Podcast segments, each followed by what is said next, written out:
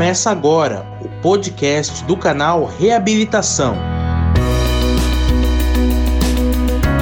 Olá, bem-vindos ao podcast do canal Reabilitação, um espaço criado para falar de terapias que integram a reabilitação física de pacientes com disfunções neurológicas que afetam o movimento. Aqui entrevistamos especialistas de diferentes áreas da reabilitação para ajudar pacientes, familiares e cuidadores em suas necessidades e alternativas de tratamento para uma melhor qualidade de vida. Hoje vamos conversar com a neurologista infantil, neurofisiologista clínica e doutora pela Universidade de São Paulo, Simone Amorim. Olá, doutora Simone, bem-vinda e obrigada por ter aceito o nosso convite. Olá, Será um prazer. Doutora, hoje vamos falar da paralisia cerebral em crianças. Para começar, você pode explicar melhor aos nossos ouvintes o que é a paralisia cerebral? Paralisia cerebral é uma condição neurológica, não é uma doença. Ela acontece por algum agravo, algum insulto ao sistema nervoso central, ao cérebro de uma criança no período da gestação, no período periparto, quer dizer, perinascimento ou pós-natal. Essa lesão cerebral pode acarretar nesta criança comprometimento motor, cognitivo, comportamental e até mesmo epilepsia. Nós chamamos atualmente que é uma síndrome de, de vários sintomas e cada paciente evolui de uma forma. Cada paciente é diferente do outro. Cada paciente tem um comprometimento, dependendo do grau, da extensão, do tempo que ocorreu este insulto no sistema nervoso central. Então já aprendemos que a paralisia cerebral não é uma doença, mas sim uma síndrome de vários sintomas e que cada pessoa vai evoluir de uma forma. Mas quais são as principais causas da paralisia cerebral? Ela pode ser prevenida, doutora? As principais causas de paralisia cerebral são prematuridade, mas importante dizer, nem todo bebê prematuro. A gente está falando de bebê prematuro de muito baixo peso, bebê prematuro de extremo bebê prematuro que fica muito tempo internado em UTIs neonatais, bebês prematuros que tiveram infecções, que tiveram intercorrências clínicas, hemorragias intracranianas, esses bebês prematuros têm uma chance maior de evoluir com paralisia cerebral. Outra causa muito importante é a anóxia neonatal, que é a falta de oxigenação adequada ao cérebro durante o período do nascimento ou logo após o nascimento. As malformações cerebrais, quer dizer, um cérebro que não se formou adequadamente durante a gestação, é outra causa importante e também infecções congênitas, infecções que a mãe muitas vezes teve durante o período da gestação, mas que a mãe foi assintomática ou passou um pouco desapercebida essa infecção e esse bebê pode sofrer complicações desta infecção. Aí a gente tem como, por exemplo, a toxoplasmose congênita, nós temos Zika vírus, nós temos citomegalovírus, que são infecções que na mãe podem passar desapercebidas, mas que são patógenos que vão contribuir para um mau desenvolvimento deste bebê e uma possível sequela como paralisia cerebral. Quais são as sequelas mais comuns deixadas pela paralisia cerebral? Nós temos principalmente as sequelas motoras, aquelas sequelas onde a mobilidade, onde a movimentação desta criança está comprometida e ela depende muito da área e da extensão desta lesão no cérebro. Uma das classificações que nós temos para paralisia cerebral do ponto de vista do movimento, quando essa criança tem uma diminuição de força de um lado do corpo, nós chamamos que ela tem uma hemiparesia. Paresia vem do termo fraqueza e hemi de metade. Essa criança pode ter fraqueza apenas de um membro, de um bracinho, de uma perna. Essa criança pode ter uma fraqueza, uma diminuição de movimento de ambas as pernas, e aí isso ter impacto quando ela vai desenvolver a marcha. Outra sequela nós temos que pensar também na área da linguagem, na área da fala, dependendo do local onde houve uma lesão no cérebro, que seja uma falta de oxigenação ou um AVC. Nós temos que pensar no lado que isso aconteceu, se isso vai ter impacto na fala se isso vai ter impacto na linguagem, né? Quando a gente fala em linguagem de uma forma mais abrangente, a fala é só uma expressão motora, então, mas a linguagem passa pela compreensão do que é falado com essa criança. A gente também tem deficiência intelectual como uma das sequelas. Cerca de metade dos pacientes com paralisia cerebral pode desenvolver algum grau de deficiência intelectual. E também epilepsia. Então, 30%, 40% dos pacientes podem evoluir com epilepsia. Quando a gente fala dessas sequelas, a gente está falando de que pode, tudo vai depender do tempo, do grau, da extensão e da localização desta lesão, de onde foi esse insulto no cérebro. Mas principalmente quando a gente fala de paralisia cerebral, a gente está falando que essa criança tem algum comprometimento motor, algum comprometimento do movimento. Então, como que a gente pode melhorar e desenvolver as habilidades motoras e também a mobilidade dessa criança. Como as sequelas motoras são as principais, as mais comumente encontradas nesse paciente com paralisia cerebral, nós precisamos estar atentos e fazer o diagnóstico precoce da paralisia cerebral porque nós precisamos nos antecipar à instalação dessas sequelas motoras. É extremamente importante naquele bebê que não teve uma história neonatal tão grave ou que ficou tanto tempo internado, mas que é um bebê de risco para paralisia cerebral, deve ser acompanhado de perto pelo seu pediatra, pelo, por um neurologista infantil, para que tão logo se perceba alguma alteração motora, esta criança seja encaminhada para alguma reabilitação. Nós chamamos de neuroreabilitação.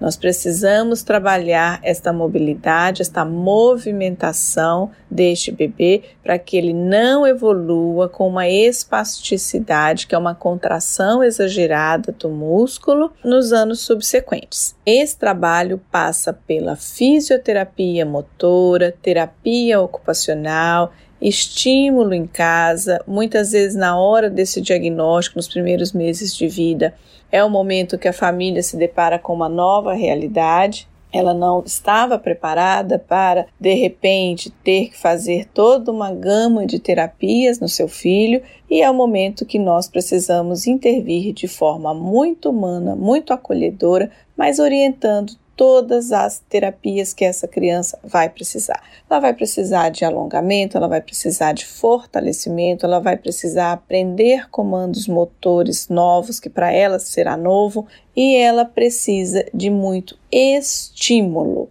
E é isso que a gente faz, porque é isso que a gente precisa aproveitar essa janela da neuroplasticidade, que é um cérebro nos primeiros anos de vida extremamente ávido por aprender, extremamente ávido por formar novas redes neuronais e, mesmo ele tendo sido lesado, mesmo ele tendo sofrido algum insulto, ele é capaz de reaprender novos comandos, novos padrões motores e nós não podemos deixar que ele aprenda de forma errada. Por isso, a importância de uma reabilitação precoce, de um trabalho multidisciplinar precoce com equipe médica, com equipe de fisioterapia, com equipe de terapia ocupacional, para que esse bebê não evolua com sequelas motoras ou então que ele melhore muito a sua performance funcional e a sua qualidade de vida. Doutora é especialista no uso da toxina botulínica A no tratamento de pacientes neurológicos. Como ela atua no contexto da criança com paralisia cerebral? E quais são os principais ganhos desse tratamento? A toxina botulínica está inserida dentro do tratamento das complicações, sequelas motoras da paralisia cerebral. Ela é um tratamento que já faz parte do nosso dia a dia há mais de 30 anos, ela já vem sendo usada na paralisia cerebral, ela tem um melhor nível de evidência que nós falamos em medicina para o tratamento da espasticidade, que é essa contratura exagerada que alguns músculos no paciente com paralisia cerebral podem apresentar. A doutora está falando bastante de espasticidade, acho que é importante a gente explicar o que é espasticidade. Então, espasticidade é essa contração exagerada. O cérebro perdeu a capacidade de controlar corretamente qual é o tônus correto do músculo, e aí o paciente passa a ter um tônus aumentado. Nós chamamos de uma hipertonia. E um dos tipos de hipertonia é a espasticidade. Então, não é raro a gente ver no paciente com paralisia cerebral que ele anda na pontinha do pé. que muitas vezes ele tem uma movimentação da mão que ele faz muito mais uma flexão do punho, ele dobra muito mais o punho. Ele está com um comando que está vindo errado do cérebro. Nós precisamos arrumar esta postura, nós precisamos melhorar esta postura. O paciente que fica na pontinha do pé ou que ele anda na pontinha do pé, esse paciente ele vai demorar muito mais para ter uma estabilidade da sua marcha. Essa ponta do pé atrapalha muito no seu equilíbrio. Ele tem uma limitação muito grande e conforme ele vai crescendo, esse pezinho tende a ficar cada vez mais na ponta porque o músculo precisa correr contra o tempo para acompanhar o osso. O osso está crescendo normal, mas o músculo está com uma dificuldade para acompanhar o crescimento do osso. Então ele precisa puxar o tendão e fazer todo um trabalho ali para poder acompanhar o osso. Nessa hora, a criança fica na ponta do pé para que o músculo continue acompanhando o osso. É isso que a gente não quer e não pode deixar acontecer na paralisia cerebral. Nós temos que nos preocupar com todas as articulações dessa criança. Essa criança precisa apoiar o seu pé completamente no chão, ela precisa fazer uma movimentação de mão que não seja de um punho muito dobrado, um cotovelo que não seja muito fletido, muito dobrado. Então, isso tudo com o passar do tempo, se a gente não intervir, se a gente não cuidar, se a gente não tratar adequadamente, pode evoluir para uma deformidade fixa, para uma deformidade que a gente fale, olha, agora eu não consigo esticar mais esse braço, agora eu não consigo esticar mais esse punho, agora eu não consigo dobrar mais esse tornozelo. Na verdade, o problema não é da articulação, mas sim do músculo que está muito contraído, puxando os tendões. Onde entra a toxina botulínica neste tratamento? A toxina botulínica está inserida dentro desse trabalho de reabilitação de uma equipe multidisciplinar no sentido de relaxar esta musculatura que está contraída, puxando o tendão. Nós temos que fazer a toxina botulínica, que é uma medicação que já está liberada e aprovada com os melhores níveis de evidência a partir dos dois anos de idade para crianças. Então, nós fazemos dentro do músculo. Então, nós selecionamos quais os músculos estão envolvidos e estão levando o paciente a ter este movimento errado. Depois que nós selecionamos estes músculos, é feita a injeção da toxina botulínica dentro do músculo, na forma de vacina. Toxina botulínica não é uma vacina, mas é só para exemplificar. É uma agulha pequena, uma seringa pequena e essa injeção é feita ali dentro do músculo. Nós precisamos deixar a medicação dentro do músculo, porque essa medicação dentro do músculo vai fazer com que o músculo contraia menos. Ele não vai ter aquela contração exagerada que ele tinha antes. Ele vai contrair menos. E se ele contrai menos, ele fica mais relaxado e a gente consegue melhor posicionamento dessas articulações que a gente não quer que elas evoluam para uma deformidade. Este é o princípio da toxina botulínica levar a um relaxamento da musculatura espástica e assim melhorar a funcionalidade deste paciente, melhorar o padrão de marcha desse paciente, melhorar a função da mão deste paciente, todo um trabalho conjunto visando funcionalidade do paciente e, nos casos mais graves, visando melhora de dor e qualidade de vida para os pacientes que são mais comprometidos. A gente sabe que existem outros tratamentos e terapias que integram a reabilitação dessa criança, né? Quais são eles? Como nós já falamos, a toxina botulínica é uma medicação extremamente importante no controle e no tratamento da espasticidade, mas ela faz parte de um contexto, ela faz parte de um pool de tratamentos que podem ser oferecidos ao paciente com paralisia cerebral. Esse paciente com paralisia cerebral vai precisar sempre de uma equipe de fisioterapia motora, visando fortalecimento desses músculos, relaxamento dos músculos, alongamento, um trabalho todo de formar novos padrões motores, terapia ocupacional, trabalhando muito a questão da funcionalidade desse paciente, equilíbrio de tronco. Então, enfim, existe existe uma gama de tratamentos, de terapias que devem ser inseridas por toda essa equipe de médicos e terapeutas. E quando deve começar a reabilitação de uma criança com paralisia cerebral? Tem um tempo certo para isso, doutora? A importância dessa reabilitação precoce passa pelo prognóstico, pela evolução a longo prazo dessa criança. Crianças que foram reabilitadas precocemente evoluem muito melhor do ponto de vista motor, de linguagem, de deficiência intelectual, do que crianças que foram avaliadas, diagnosticadas e tratadas mais tardiamente. Nós temos que aproveitar essa janela dos primeiros anos de vida, aonde essa criança, mesmo a criança que sofreu um agravo, que sofreu uma lesão no sistema nervoso central, tem condição de aprender e aprender e fazer novas redes neuronais e entender novos padrões motores, novos padrões de linguagem, essa criança tem um prognóstico muito melhor quando reabilitada isso é visto diariamente nos nossos consultórios e os pais percebem o quanto a criança evoluiu quando ela tem uma orientação adequada do que fazer, do passo a passo ali nos primeiros meses e anos de vida dessa criança. Nesse caso, a família tem um papel ainda mais importante. Como ela pode ajudar na reabilitação da criança com paralisia cerebral? A família é o pilar mais importante em todo esse processo de reabilitação, em toda a jornada do paciente com paralisia cerebral.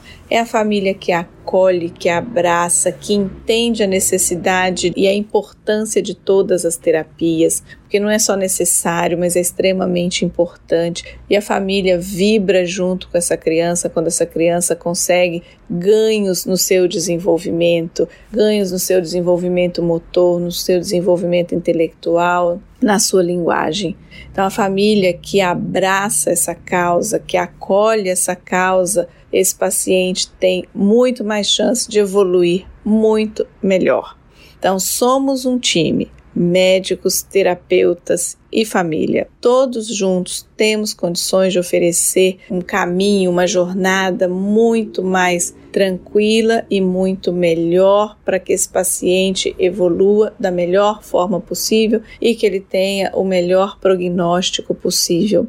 É a família que nos motiva também a sempre buscar o melhor para os nossos pacientes. Sejamos nós médicos, sejam os terapeutas, todo mundo vibra junto com cada conquista de uma criança com paralisia cerebral. E a criança também vibra, a criança também percebe o quanto ela está evoluindo e o quanto ela está melhorando. Todo um trabalho conjunto, todo um trabalho precoce fará diferença no prognóstico, na evolução a longo prazo dessa criança. Somos um time e precisamos trabalhar como um, time.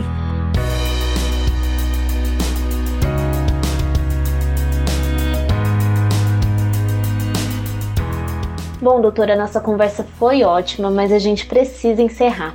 Você gostaria de deixar algum recado para os nossos ouvintes? Foi ótimo ter essa conversa aqui sobre paralisia cerebral e eu queria deixar como mensagem para pais, mães, familiares de pacientes com paralisia cerebral que esse diagnóstico não é uma sentença, de forma alguma. Há muito o que se fazer e muito o que toda criança evoluir. O diagnóstico, ele é o início, mas ele é o início de uma linda história, de uma linda jornada e que a gente tem que trabalhar juntos todos em prol da criança. Agradecemos mais uma vez a doutora Simone Amorim pela participação e a você que nos ouviu. Se gostou deste conteúdo, nos ajude a levá-lo a mais pessoas compartilhando em suas redes. E ouça também o primeiro episódio. Acompanhe os nossos vídeos no YouTube do canal Reabilitação e os demais conteúdos nas redes sociais. Estamos no Facebook e também no Instagram. Os links de acesso para os nossos perfis estão na descrição deste canal. Até breve!